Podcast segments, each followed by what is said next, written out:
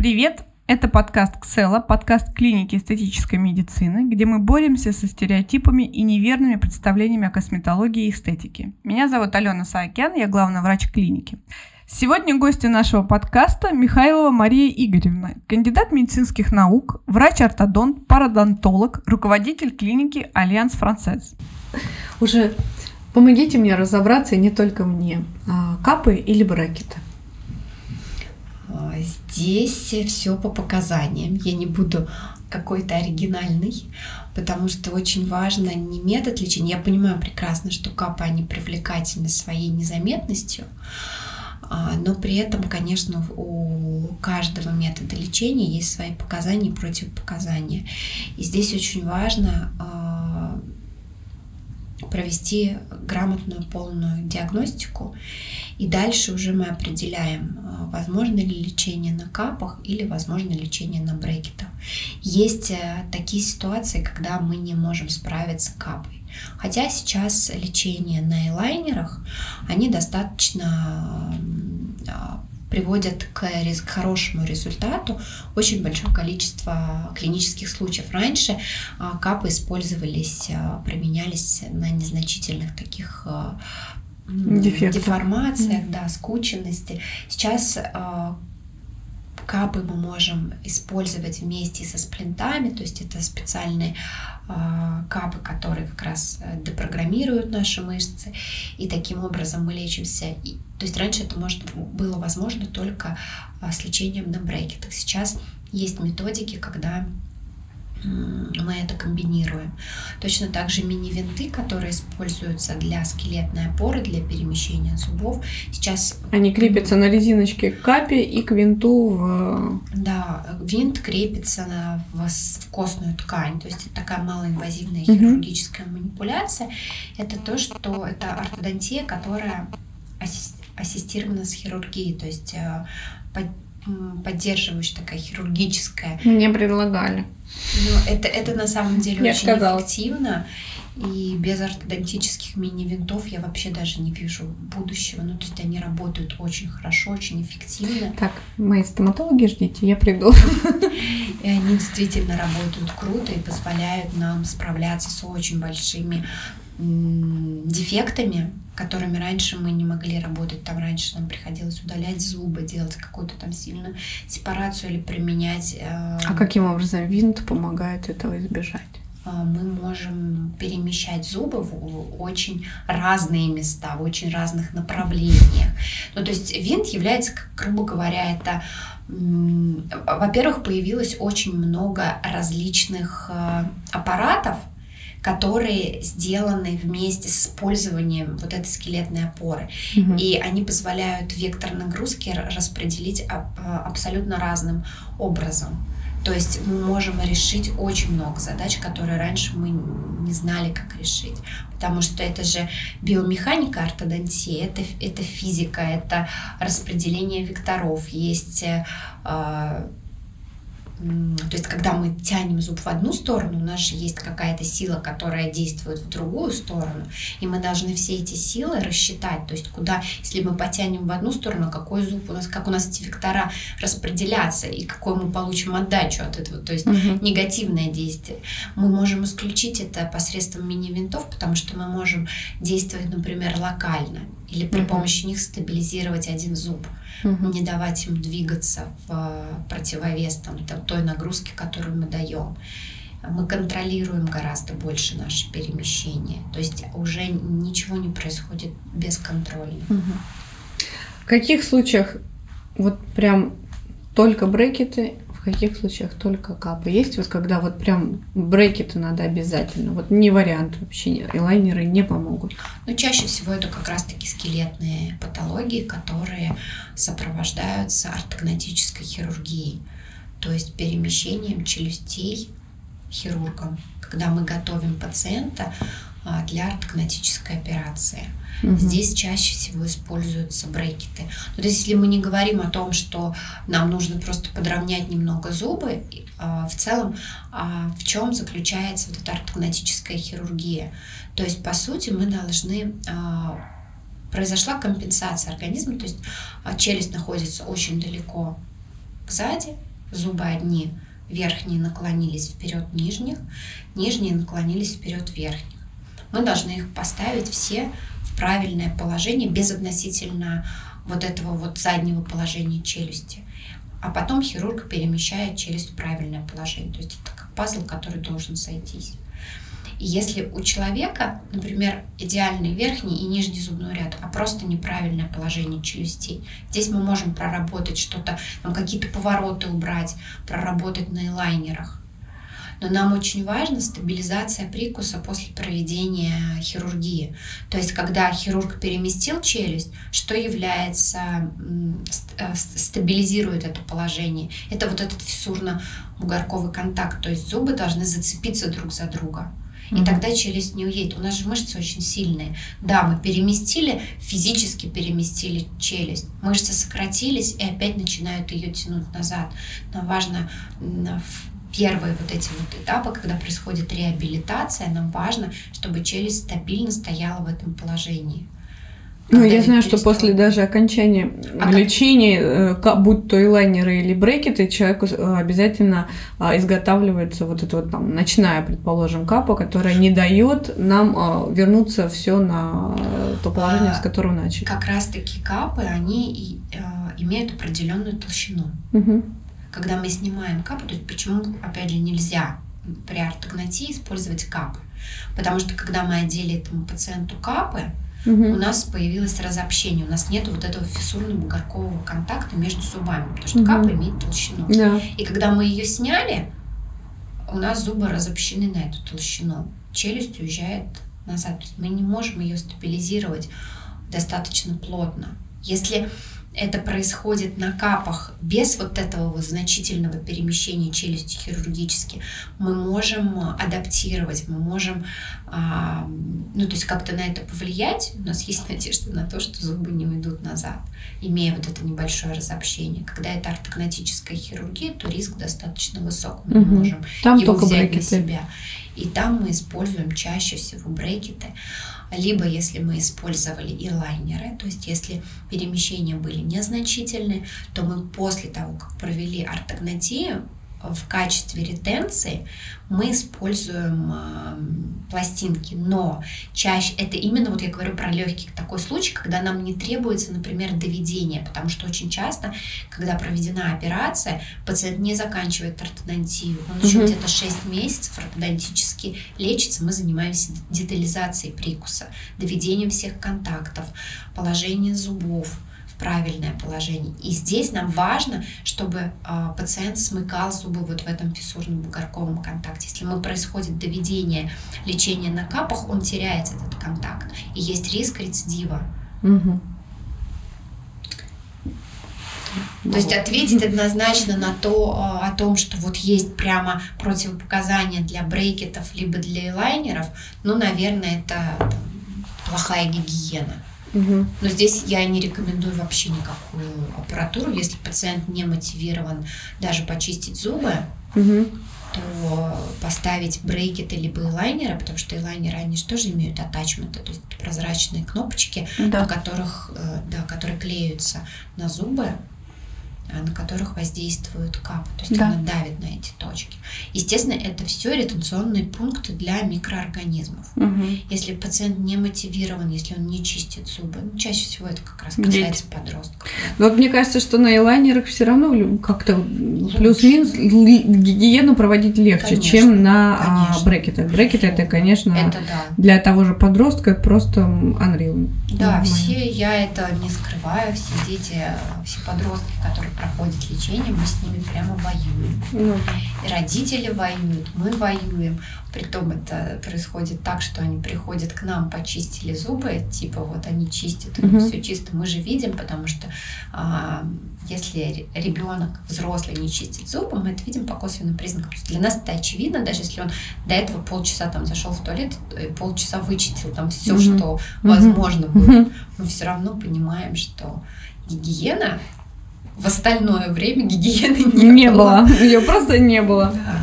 Марина, а вот такой тоже вопрос. Это уже такие, вот у меня остались несколько таких практических просто вопросов-советов, наверное. А, во-первых, нас всех очень волнует отбеливание.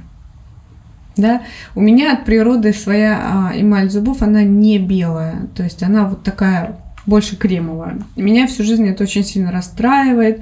А, у меня были попытки отбеливать. Вот, э, ну, у нас же идет тоже пропаганда белые зубы. Мне никогда не хотелось иметь э, вот такие бело-фаянсовые, а, но вот как какой-то такой жемчужный светлый оттенок хотелось, но, к сожалению, увы. И до сих пор я периодически мысленно там надо отбелить. У меня настолько эмаль чувствительна, что мне после отбеливания даже дышать больно. Mm-hmm. То есть любой вдох через рот это прям аж искры из глаз. А, вот на самом деле это все-таки пропаганда и вот такая дань моды эстетика или а, может быть, даже есть что-то полезное в отбеливании. Вообще есть, есть причина, по которой врач может сам сказать, вам нужно отбеливание.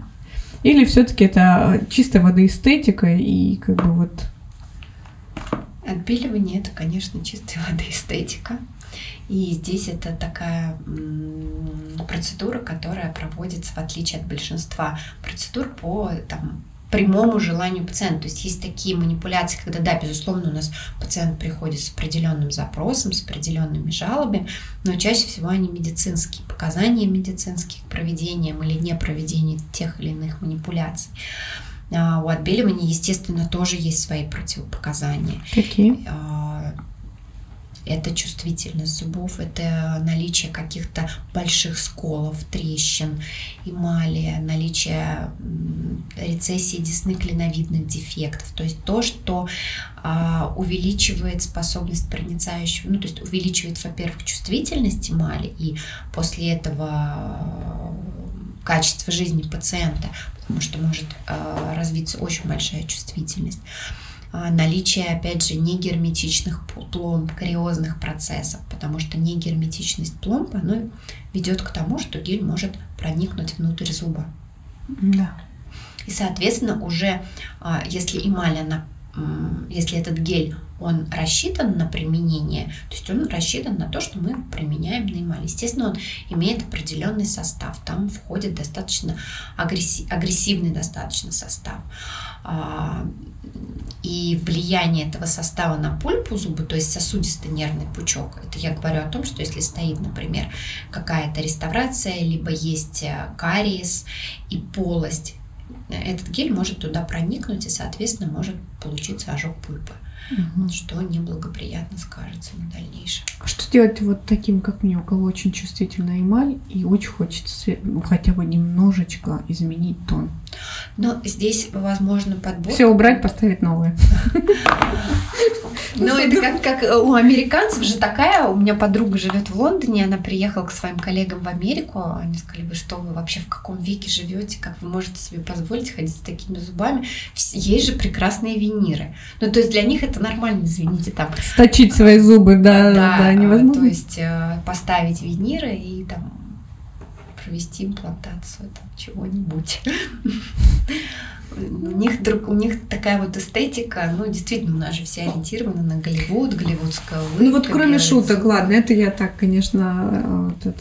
Здесь очень важно, опять же, собрать историю, почему, посмотреть полость рта, а, с чем связана чувствительность. Очень много пациентов а, неправильная была подготовка проведена к, к отбеливанию. Это mm-hmm. тоже очень важно подготовить. Ну, я про санацию я буду говорить всегда, это важно Минерализация, да, еще после. Да, то есть, если вы начинаете ортодонтическое лечение, нужно просанировать полость рта. Если вы хотите отбелить зубы, нужно просанировать полость рта. Это важно, потому что мы можем получить какие-то негативные ну да, мы последствия. Только что это уже поняли. А, и а, важно правильно подготовиться. То есть, обязательно нужно провести гигиеническую чистку, и после этого а, специальная реминерализирующая терапия. То есть, это профессиональная терапия, которая проводится в кресле стоматолога после чистки и назначается на дом а, либо в капах. То есть это тоже зависит от, зависит от степени чувствительности, mm-hmm. есть она, нет ее. Но в любом случае вот это РЭМ-терапия, которая укрепляет эмаль и подготавливает ее к отбеливанию. Первое, что мы получаем, минимизируем вот эти неприятные ощущения во время и после отбеливания. И уже эмаль, мне кажется, от реминерализации, она становится светлее. Она становится светлее абсолютно точно а, и абсолютно верно. А, мы получаем гораздо лучший результат отбеливания. То есть мы его получаем максимально возможно белый. Почему? Ждите. Почему Ждите, я приду.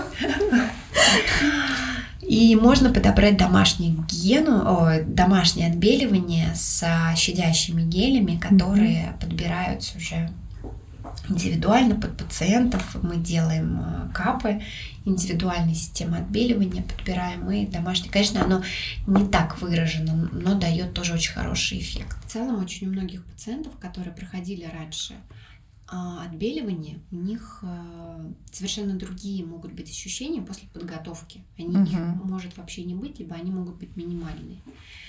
А, а говорила я про то, почему нужно разбираться, почему эффекта нету, там, например, или а, нет желаемого эффекта, потому что цвет эмали определяет, определяет цвет дентина, потому uh-huh. что эмаль это прозрачная структура, дентин это опаковая структура, и он может обладать разными разной тональности. То есть она может быть сероватая, может быть желтоватой, но в основном дентин, он более желтый, чем эмаль. Эмаль может быть, соответственно, эмаль таким образом светится. Угу. Если дентин очень желтый, то мы не можем никак отбеливающей системой на это повлиять. И здесь, а, к сожалению, мы можем только предлагать уже, если это важно, критично, если этот человек, например, публичный, либо это просто очень, очень хочется, то, конечно, да, только винир. А вот эти домашние м- пасты, ну вот мы их в любом магазине видим, помимо того, что я сейчас даже не говорю про профессиональные там крутые серии, а вот просто в любом магазине мы заходим э, и видим лаколют, white и так далее. Ну, то есть вот эти э, серии паст с отбеливающим эффектом. Это миф или они действительно дают какой-то эффект? Или вот такие простые, общедоступные в любом супермаркете еще и могут как раз привести там, к тому, что эмаль станет более чувствительной, какие-то содержат в себе агрессивные а, ингредиенты. Чаще всего нет, потому что все равно, естественно, у нас есть определенные критерии, угу. по которым а, эта паста вышла в продажу. То есть там есть определенные компоненты, просто это зависит уже от а, самого компонента, который входит а, в состав зубной пасты, она, скорее всего, просто окажется неэффективной, угу. а, нежели навредит.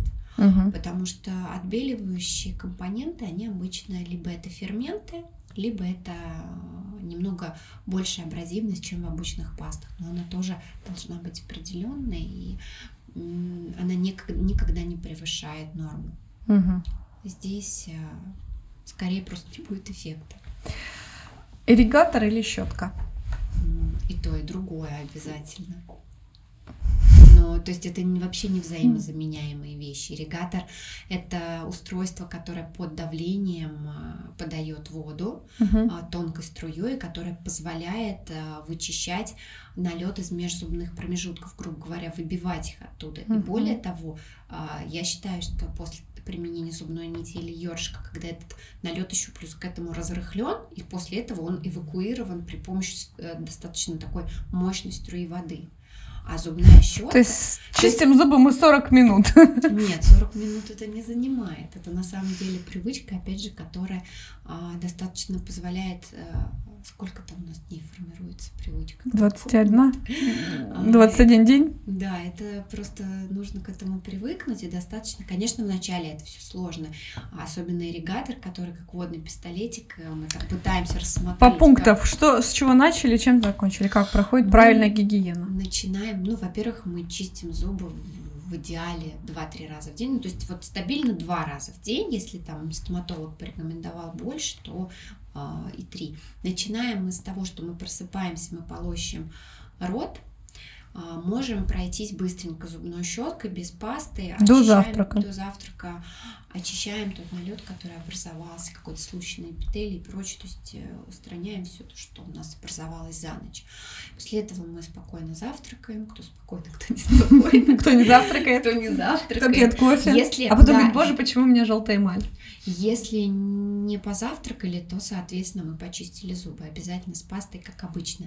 А, выдавливается на пасту, на, на пасту, щетка, выдавливается на щетку паста, э, и, соответственно, мы чистим зубы примерно 30 секунд на каждом сегменте. То Мгм. есть это, если мы разделим э, верхнюю челюсть на Два сегмента. Да. Ну, а, я делю на три, то есть жевательные зубы, центральные зубы, жевательные справа и слева, и внизу то же самое, 6 сегментов, каждый по 30 секунд мы чистим. Я рекомендую включать там какую-нибудь любимую, там, в какой-нибудь э, себе саундтрек для чистки зубов вот каждый день, который соответствует Мне кажется, мой сын 30 секунд вообще в неделю чистит. Да, это Хотя он чистит каждый день, но это происходит так быстро. здесь опять же все зависит от мануального навыка. Это у меня там Это лень. Так, а, ладно, паста, Чист- щетка, чистим 30 Чистим секунд. зубы, после этого мы пользуемся зубной нитью, Мгм.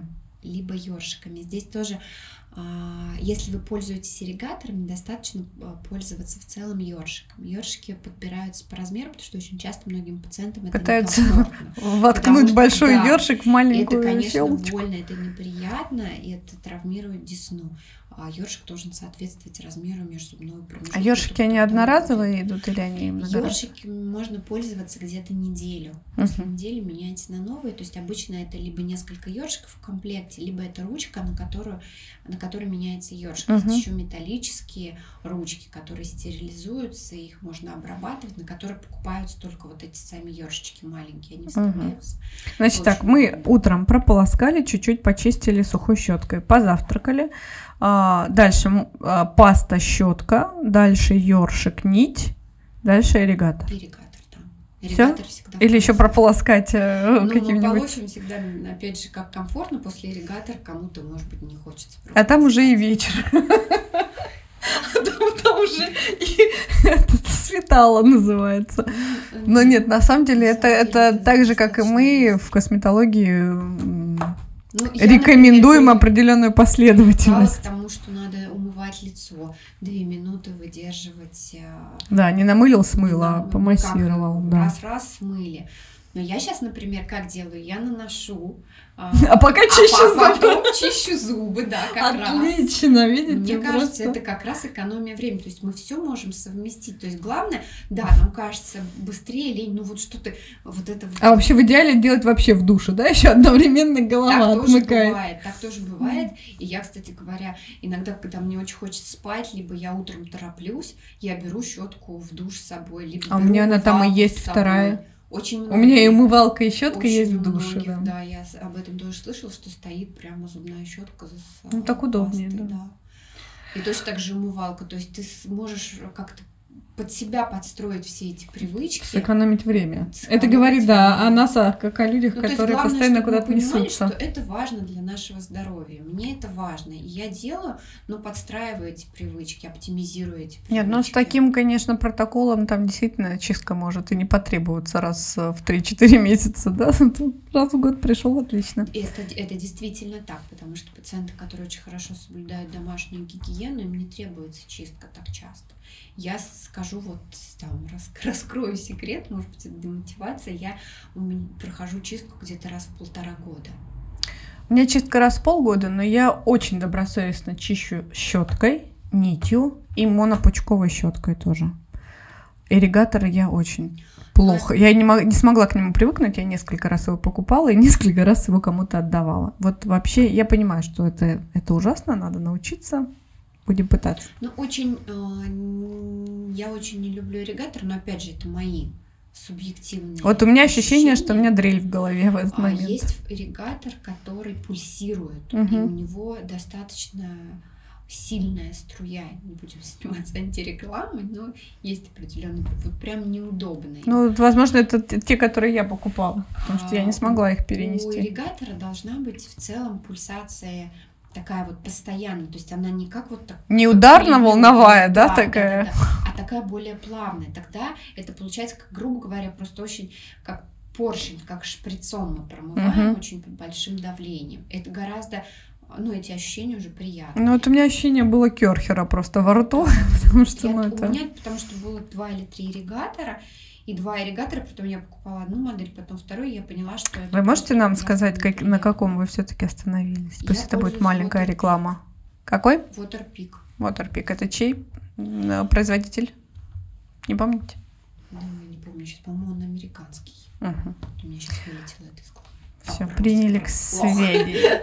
И все, я думаю, что мы просто максимально все, что могли, рассказали. И у меня есть еще один такой тоже вопрос. Я думаю, что он займет некоторое время. А, Придя к вам в клинику в гости, я вдруг подзависла, ну, как все девочки-девочки, видя что-то яркое, баночки, скляночки, тем более что-то новое. Я прям немножечко как ребенок с открытым ртом встала у вашей витрины, потому что, ну, я знаю вот эти Монкарот э, известно красивый, это больше, я считаю, как раскрученный бренд, на мой взгляд, он очень красивый, вы- чудесно на подарок деткам, вообще замечательно. А, Есть всякие модные взрослые Монкарот, да, но у вас я впервые а, вдруг просто обратила внимание на нестандартный набор а, косметики для домашней гигиены, полости рта. И даже тут же, как маленькая схватила, «Э, дайте мне вот это, я это беру. Потом я вдруг поняла, что я вот спустя несколько дней еще в нескольких местах вдруг стала обращать внимание. Но началось с того, что я у вас это увидела. Вот оказывается, есть огромное количество профессиональной крутой космецевтики, получается, да, как это называется, для а, полости рта. Как это подбирается? Тоже нужна консультация все-таки в идеале стоматолога? Или там понравилось, о, дорого стоит, наверное, хорошо. Какие-то, может, есть ведущие э, страны-производители. Вот у вас я взяла японскую косметику. Мне, мне очень нравится эта зубная паста, которую вы просоветовали, сказали, что вы сами пользуетесь. Вот сейчас она у меня прям, она чуть ли меня не мотивирует вот лишний раз зубы почистить, потому что она мне нравится, она комфортная, она приятная, она такой просто невероятно белого цвета. Вот какая-то она прям вся а, эстетика и ощущение по максимуму. А, Вот. И еще я такой э, тоже моментик спрошу. В, м, в стоматологии, где вот я с сыном тоже наблюдаю, очень хорошая стоматология, известная, там я тоже для себя приобрела, для меня было открытие, лосьончики такие для детей, а, которыми полощут э, зубы после того, как почистили. И этот лосьон проявляет места, где плохо почистили. Вот мне кажется, это тоже очень крутая штука в, в качестве игры. И даже для взрослых можно для себя, себя проверить где-то, потому что мы все, у нас есть какие-то места, которые мы стабильно пропускаем. Очень люблю эти. Это, наверное, опять же зависит от вот этого мануального навыка. Вот я здесь вот там не дочищаю, потому что не дочищаю никогда. Вот, вот- вот у меня так привычка. Вот. По поводу выбора косметики. А, В целом существует два вида средств гигиены для полости рта. Это профилактические и лечебные. А Профилактические, ну, соответственно, название говорит э, само за себя, и лечебные тоже. То есть они направлены на а, лечение какой-то уже имеющегося воспаления, заболевания. Чаще всего это заболевание десен, потому что все, что связано с кариозными поражениями, то мы их уже лечим в кресле, либо занимаемся профилактикой. Профилактические это пасты, которые имеют в своем составе определенный набор микроэлементов, который необходим. А слюна у нас является главным поставщиком микроэлементов, то есть она как проводник, и паста насыщает вот этими дополнительными микроэлементами, проникает в структуру эмали. Ну и, соответственно, это зависит от состава мы подбираем а, пасты в зависимости от статуса пациента, то есть на что стоит обратить, обратить внимание. Если у человека есть флюороз, то есть пятна на зубах, то мы не рекомендуем использование паст с фтором. А, То есть это обычно в составе входит кальций либо гидроксиапатит, это который наногидроксиапатит, который по составу схож с гидроксиапатитом эмалью. Да. Мгм. То есть у нас в составе эмали имеется вот эта вот мол- молекула гидроксиапатита.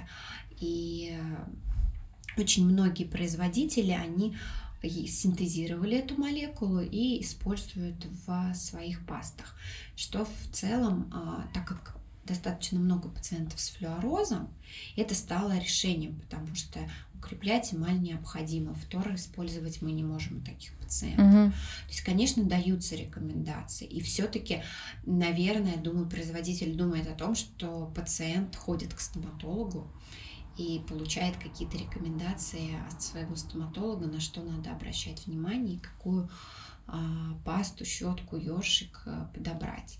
А, Но, видимо, раньше а, существовал, опять же, он существует сейчас, очень большой бренд а, Curaprox. Он а, раньше себя а, позиционировал как медицинский бренд, который представлен... Это не Швейцария случайно? Швейцарский, Да, да да. который представлен только в стоматологических клиниках, подбирается только стоматологам. Сейчас он представлен широко везде, видимо, это стало невыгодно.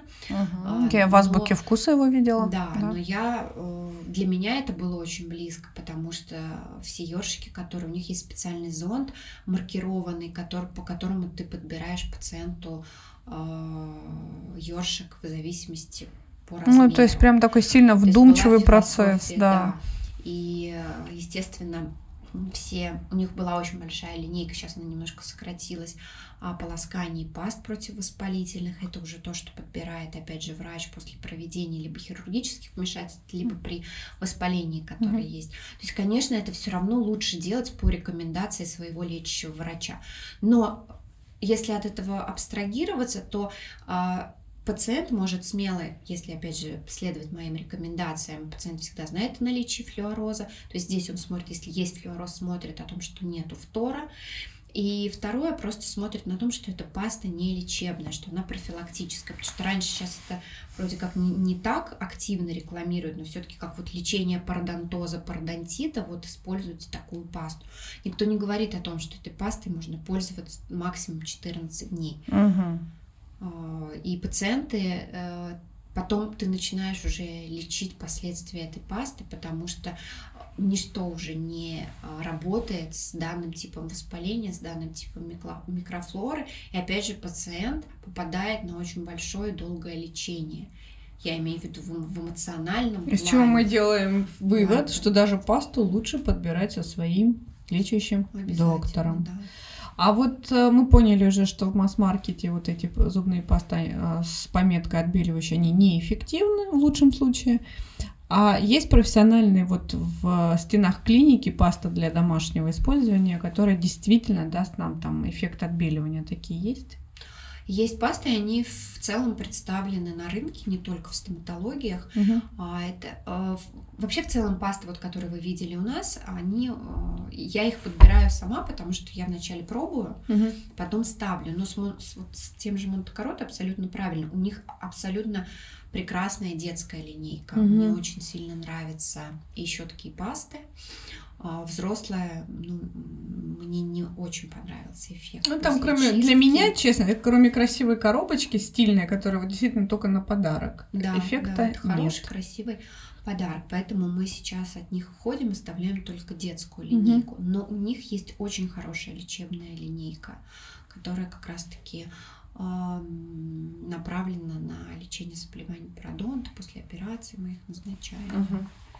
Я а вот эти от вот лосьоны, а, от лосьоны, которые я говорила для вот э, выявления недочищенных а, элементов, а как часто их можно использовать и вообще вредны они или можно постоянно деткам вот разрешать полоскать?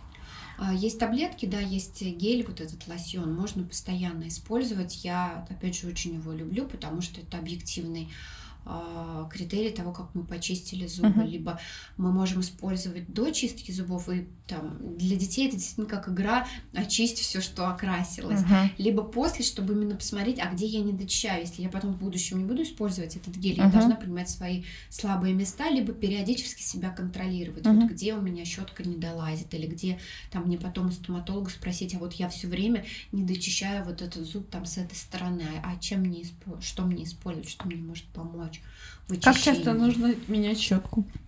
Щетку нужно менять. И как Я- подобрать? Вот есть э, мягкая, средняя, жесткая. Вот Я рекомендую менять щетку раз в два месяца. А, нужно смотреть на степень износа щетинок. А, то есть, если щетка уже приобрела такой вот вид, я не знаю, какой-то измученный. измученный, да, а, щетинки в разные стороны, то ее нужно поменять, не нужно Ждать два пока она месяца. превратится. Я помню, как в советское время эта щетка такая, как мочалка. Да, да, да, да, да, да. Все щетинки в разные стороны, ты вообще не понимаешь, щетка это либо мочалка какая-то для зубов. А ее очень важно менять после того, как а, человек переболел каким-то простудным заболеванием ОРВИ, а, очень важно менять ее после приема у стоматолога. После гигиенической чистки, да. чистки. да.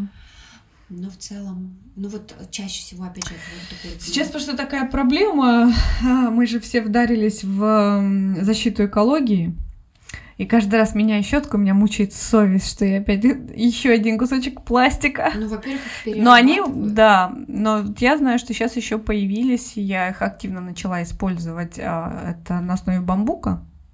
А, но единственная их проблема, что они все мягкие. То есть я не знаю почему, но у них есть только вариант мягкая. Мягкая щетка это в целом очень хорошо. А, я не являюсь сторонником жестких щеток, потому что очень важно иметь правильный мануальный навык. Угу. Но те, опять же, щетки, которые я считаю правильные, за счет чего достигается жесткость щетины, не за счет того, что она сама по себе щетинка жесткая. То есть э, чаще всего щетки, они как раз-таки имеют достаточно жесткую саму щетинку. Угу. Но мы можем э, иметь мягкие щетинки, но очень часто их расположение и количество этих щетинок влияет на жесткость. Но угу. при этом она не травмирует эмаль, десну, и достаточно травматично. Угу. Но при этом площадь соприкосновений таких э, щеток с таким расположением щетинок, она очень высокая и позволяет э, хорошо вычищать зубы. Поэтому э, я не вижу э, никаких минусов в мягкой щетке, но если это мягкая щетка, которая расположена щетинки, которые расположены редко, то да, эффект будет минимальный. Слабовато. А, по поводу экологии здесь, ну вот, к сожалению, я еще не столкнулась, потому что я лю, очень люблю и ну, разделяю мусор, раздельным сбором мусора занимаюсь. Для меня это все время трагедия, любой, любой пластик лишний. Mm-hmm я все время переживаю по этому поводу, и щетки в том числе для меня это прям. Но есть, кстати говоря, прекрасная компания Собиратор называется. Uh-huh. Она собирает практически все, в том числе зубные щетки. У них есть прям отдельный контейнер для зубных щеток. Галочка. это мы забрали. Это такой совет. Ну да, у нас тоже сейчас. Они, они, вы, они приезжают, это. и к ним можно приехать и все, все собрать. Всё Знаете, вот это вот приезжает, а, я в свое время и до сих пор это делаю, надо мной смеется часть моей семьи, я собираю капсулы Неспрессо и отвожу их туда. А, и когда говорит, ой, ну можно же сдать вот курьеру, я абсолютно убеждена, что курьер, который вышел от меня с этим мешочком моих капсул, выбросил их в первой же мусорке. И если у меня внутренне, что я решила э, это делать, то я должна как минимум ну, довести Но, это до бутика Неспрессо. Собиратор, они все-таки именно, у них, понятное дело, там Неспрессо, они, это не их основная там задача. Угу. Хотя это, ну, это просто, я так понимаю, сейчас все направлены на экологию, ну, угу. вот мы тоже собираем наши капсулы. Я узнала, что, оказывается, им даже можно привезти их пакеты и коробки картонные, вы знаете? Неспрессо собирает, даже бумажные вот эти. Ну, это как история была вот с H&M, который там выявился же потом. Они Вот у меня, знаете, в последнее время мысль интересная. Они из, из бутика Неспрессо, куда я довезла, тоже в мусорку. А, и у меня как раз была такая заморочка с, с раздельным сбором, потому что я очень много компаний перепробовала, и то есть это абсолютно все неоднозначно. А с оператора они заморачиваются на эту тему, там работают активисты, которые именно их цель и миссия угу. это вот они, собственно, начали Круто. этим заниматься, потому что они этим заморочены. Мы будем это знать. И у них приезжают э, люди, которые, естественно, везут это к ним. То есть у них все, все вот адепты этой веры, которые да. не выбросят, да? Да. И, но я все равно тоже все у меня мы все отвозим это туда, пока вызовешь, пока там в определенное время, ну то есть тоже требует какой-то здесь отвез нужное время. То есть я это к тому, что, к сожалению, да, я тоже очень жду хорошую щетку, которая будет экологичная, но mm-hmm. пока я, к сожалению, с ней не встретилась. Увы. Будем ждать. И, кстати говоря, это для предпринимателей. Да, вот хороший вот, стартап. Да. Вот еще один момент по щетке. Я у меня вдруг в моменте появился этот, этот вопрос. Вот сейчас есть щетки помимо щетинок, в которой вкрап, вкрапление э, такого как резиночки, да, то есть вот это маркетинг, это просто попытка делать что-то новое, вот смотрите, у нас такая, либо это реально эффективно? В щетках на самом деле вот это вот правило минимализма, она а, оптимальное правило, а, идеальное правило, потому что все то, что мы видим в рекламе, какие-либо силиконовые. Ну вот да, какие-то вну- внутри эти а там, прожилки. Для массажа диосин, для улучшения микроциркуляции. Это только амортизирует на себе зубной налет. Угу. Никак не положительно не влияя на очищение, а наоборот как раз-таки а, мешает вычистить зубы как следует. Какой, как, какая-либо ну, то есть разность в высоте щетинок, это тоже не влияет на чистку. Щетка должна быть а, белой, гладкой, ровной. То есть она должна быть с одинаковой высотой щетинок, у нее должна быть удобная ручка, угу. которая вы удобно располагаете у себя в руке, которую вам удобно держать, которую удобно э, поворачивать э, раз, в разные стороны под разными углами. Угу. То есть она должна быть маневристая достаточно. То есть, э, то есть вот эти вот модные там президент щетка вот с так, вот такого размера головкой тоже не самый лучший вариант, да? Хорошо. Нет. Марина, такой вот у меня лично мой вопрос. Насколько действительно там замена зубов на все эти коронки, на как это называется? Вкладки. Но, коронки, да, виниры. Виниры.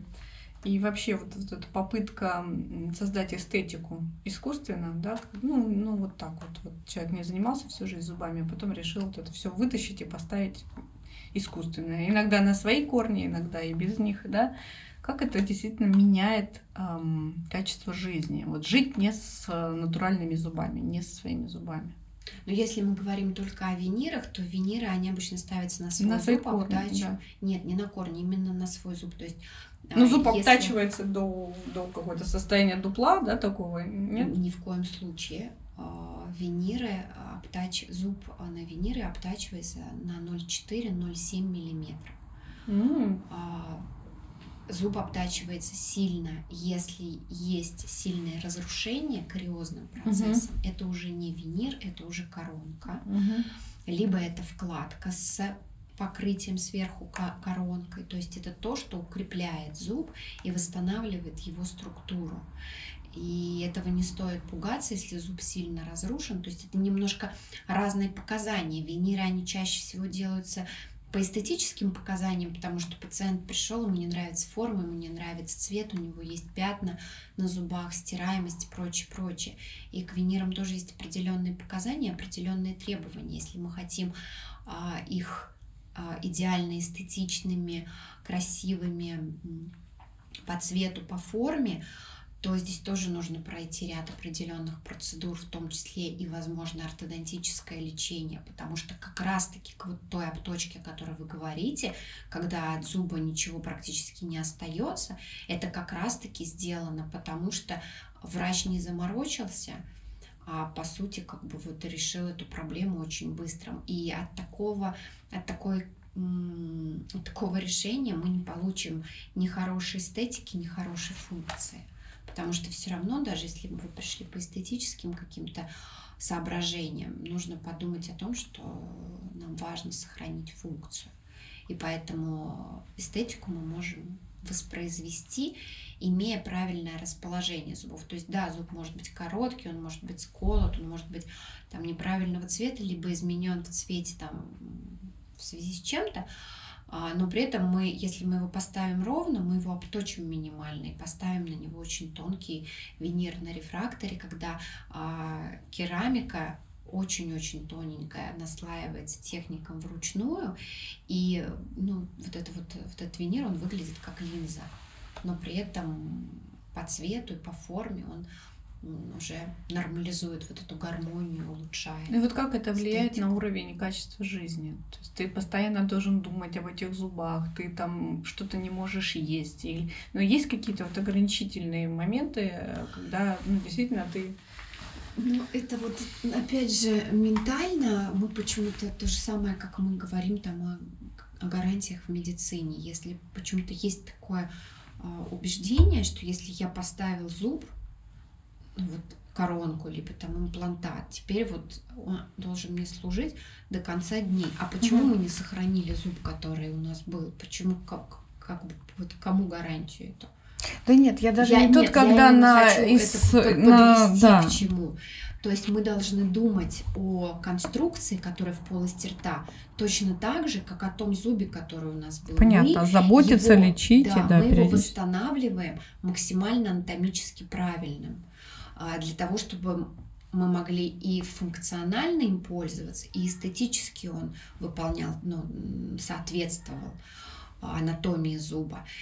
И, соответственно, мы должны им пользоваться и ухаживать точно так же, как со своим. То есть, если мы своими зубами открывали, там, не знаю, бутылки а, Кока-Колы, пива, а, и он сломался, то, конечно, точно так же сломается коронка. Точно Нет, так же я просто слышала, и- что на винирах можно просто яблоко укусить и оставить винир в яблоке. Точно так же можно укусить и своими зубами, и а, отколоться. Вообще виниры, ну то есть это должно что-то совсем пойти не так.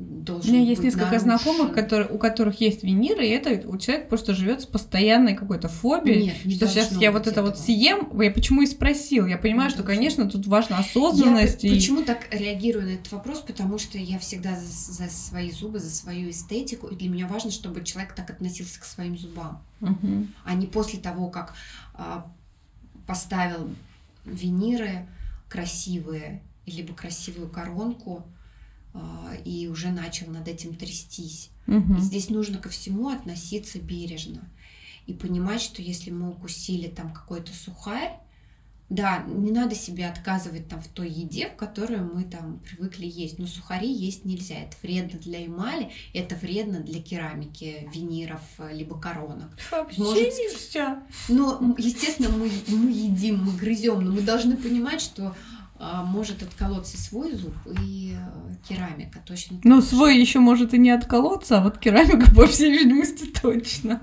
Нет?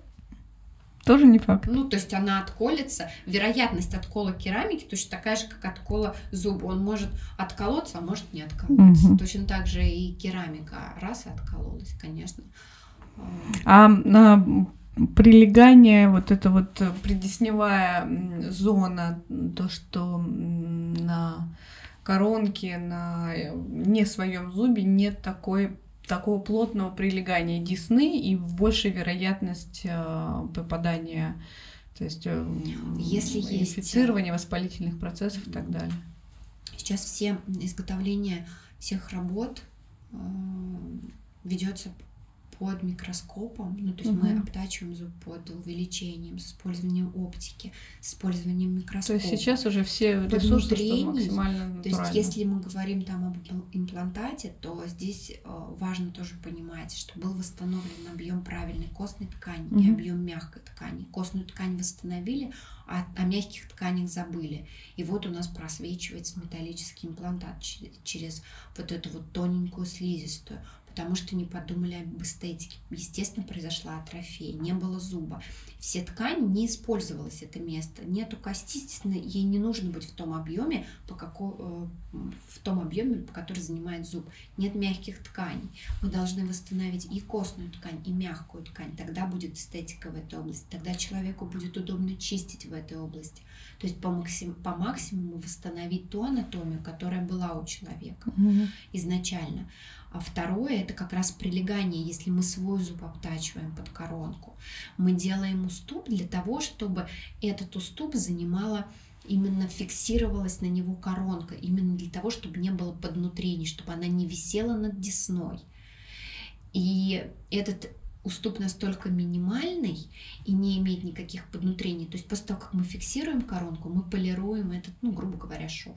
Но он практически не виден невооруженным глазом. То есть, То есть это все мифы, там, возможно, это стоматология. все технологии. тех лет то есть, ещё. Да, то, что мы видим, там просвечивающее, какой-то темный вот этот контур десны. Это говорит о том, что использовалась ну, вот металлокерамика, которая всегда используется. Но это технология, которую использовали там, в, прошлом веке, и мы ничего не можем с этим сделать. Тогда была такая технология, отличная, хорошая, но при этом не имела эстетики Мгм. высокой. Ну, когда-то золотые А. зубы ставили. Естественно, а, металл, он не преломляет, он отражает свет. И, Да. конечно, мы видим темное. Сейчас используются материалы, которые цвет пропускают, имеют такую же способность физическую, как и эмаль зуба. Поэтому эстетически мы не видим никакой разницы. То есть, конечно, это зависит от технологии. Если технология не нарушена, в идеале, когда мы поставили коронку, не должно быть никаких поднутрений, не должно быть никаких, э, тем более вооруженным глазом мы не увидим, Мгм. потому что коронка должна сидеть очень плотно на этом уступе, не иметь. Мне кажется, более обширной, более детальной консультации никто не может, не, не получить никогда. Просто мы обсудили сегодня, наверное, ну просто я, я не могу все, что можно вообще спросить у э, врача, стоматолога и, и даже больше. И, кстати говоря, я шла сюда с такой мыслью а, рассказать одну очень полезную вещь, которую очень мало говорят почему-то и не акцентируют на это внимание. Мы начали про детей, и, возможно, это будет полезно. Очень важно перед тем, как пойти на первый прием к стоматологу, сдать аллер- аллергопробу, потому что сейчас аллергические реакции, к сожалению, очень у многих встречаются. сейчас У дети, у детей так практически у каждого. Поэтому моя рекомендация родителей, родителям подумать об этом заранее, сходить к аллергологу, сдать аллергическую пробу, ее обязательно сдать два раза. Один раз и через две недели после. После этого идти со спокойным сердцем и душой к стоматологу. Потому что, к сожалению, аллергические реакции Последний случаются. вопрос вот на это. Вот последнее, что можно на самом деле говорить, мы можем вообще до утра. Да-да-да, много Но вот сейчас э, я просто имела э, возможность с этим столкнуться однажды, когда у меня ребенок просто категорически не... Вот часто она подросла, она, э, можно договориться.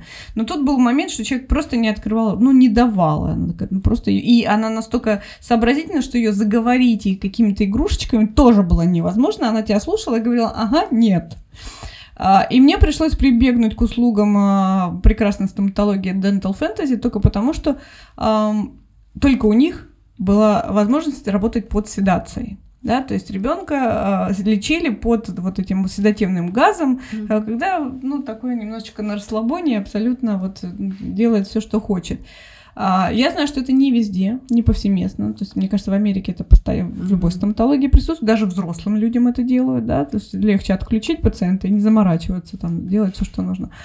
А почему у нас нет такого распространения этого? И вообще, что вы думаете по этому поводу? Ну, Лечение под седацией. Я считаю абсолютно правильно, что у нас нет такого распространения, потому что есть определенные требования для того, чтобы а, иметь в клинике наркоз, для того, чтобы иметь в клинике седацию, обязательно нужен анестезиолог, обязательно должны быть показания. Это все должно быть под присмотром, под наблюдением анестезиолога. То есть там настолько идет э, такая седация, которая действительно требует Нет. навыков А, анестезиолога. Но он должен быть все равно рядом. Он должен быть рядом, он должен контролировать процесс. А, Это важно, конечно, это, это важно. Это... Поэтому это есть в крупных обычно клиниках. А, Они есть не везде, в маленьких клиниках обычно этого нет. Потому что это ну, нецелесообразно. Есть определенные требования к проведению, к помещению, к клиникам, к оснащению. На здоровье как это влияет? Э, Я считаю, что это гораздо более позитивный э, опыт, нежели вызывать стресс у ребенка посещением стоматолога, если он не дается. Мгм. Безусловно, опять же, то, о чем мы говорили в самом начале, важно приучить ребенка там, ну, ну, если не получилось, да, такое бывает, зачем насильно.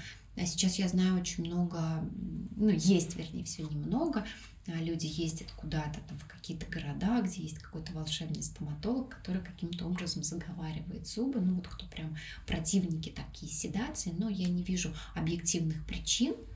а, Но обошлось, я вам хочу сказать, что лечение одного зуба просто как крыло Боинга. ну, кро- да, кроме финансовых.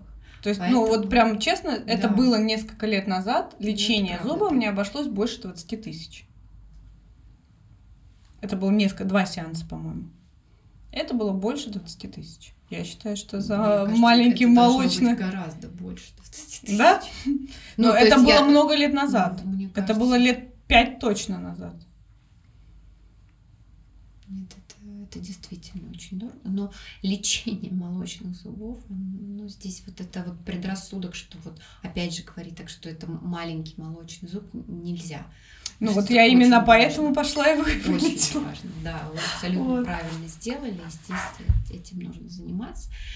А, это абсолютно не профиль, не, не, не мой профиль, не профиль моей клиники, но я а, просто за, и я очень уважаю за это Dental Fantasy, потому что это первая стоматология, которая начала заниматься правильным лечением детей у нас в стране.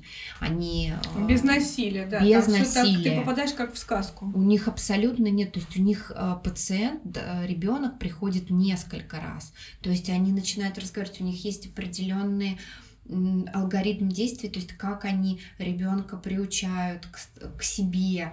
То есть они вначале с ним беседуют, беседуют. там они смотрят, как он реагирует на прикосновение. Для да. них это очень важно. Да.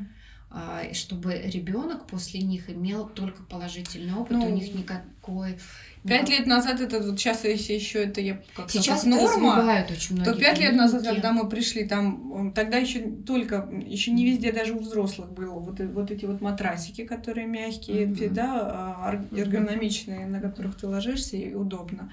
А, дополнительно ребенку под попу подложили еще какую-то mm-hmm. подушечку, чтобы ей было удобно. В руки ей дали антистрессовые мячики. А, на глаза ей одели очки с бантиками, с какими-то стразиками, потому что свет.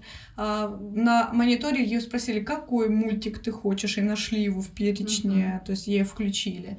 А, и вот, вот это была целая такая команда психологов еще и детских, которые просто вот работали, не говоря о том, что они не выглядят как врачи, они одеты как-то красиво, у них эти шапки медицинские в каких-то там цветочках, а маска у нее тоже была очень смешная, то есть не просто медицинская маска, она не какая-то рожица была нарисована.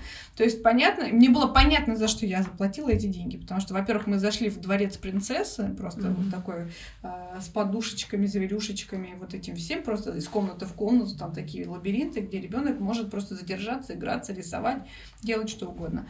И вот мы в кабинет зашли, который не вызывал ощущения прям вот врача, mm-hmm. а ощущение какого-то, ну, чего-то вот приключения. Что интересно, даже запах а, был какой-то вот не медикаментами. Но моя дочь все равно долго, пока, пока седация не подействовала, она им рассказывала, что все хорошо, но рот я не открою. Цитата. То есть мячик это, она говорит, она с ней разговаривает, она ее слушает и говорит, хорошо, но рот я не открою. Бедная это врач так на меня повернулась, типа, да, сложный случай. Ну вот так. Марина, спасибо огромное. Я думаю, что мы можем говорить еще очень долго. И сейчас, если мы ребят еще спросим, у них тоже вопросов по 10-15 набралось. Возможно, мы еще раз, а, если вы найдете время, встретимся и пообщаемся. С удовольствием. Спасибо вам Спасибо, большое, что нашли время. Пригласили. Мне было очень приятно провести вечер в такой компании и поговорить о полезном. Я да, надеюсь, и наши пациенты, да, полезен. могут прекрасно, я думаю, идти к вам на консультации. Мы и, приглашаем да, всех в клинику да, с удовольствием, да. конечно. Мы там были, там очень красиво и уютно. Спасибо большое. Всего доброго, до встречи. Всего доброго, до свидания. So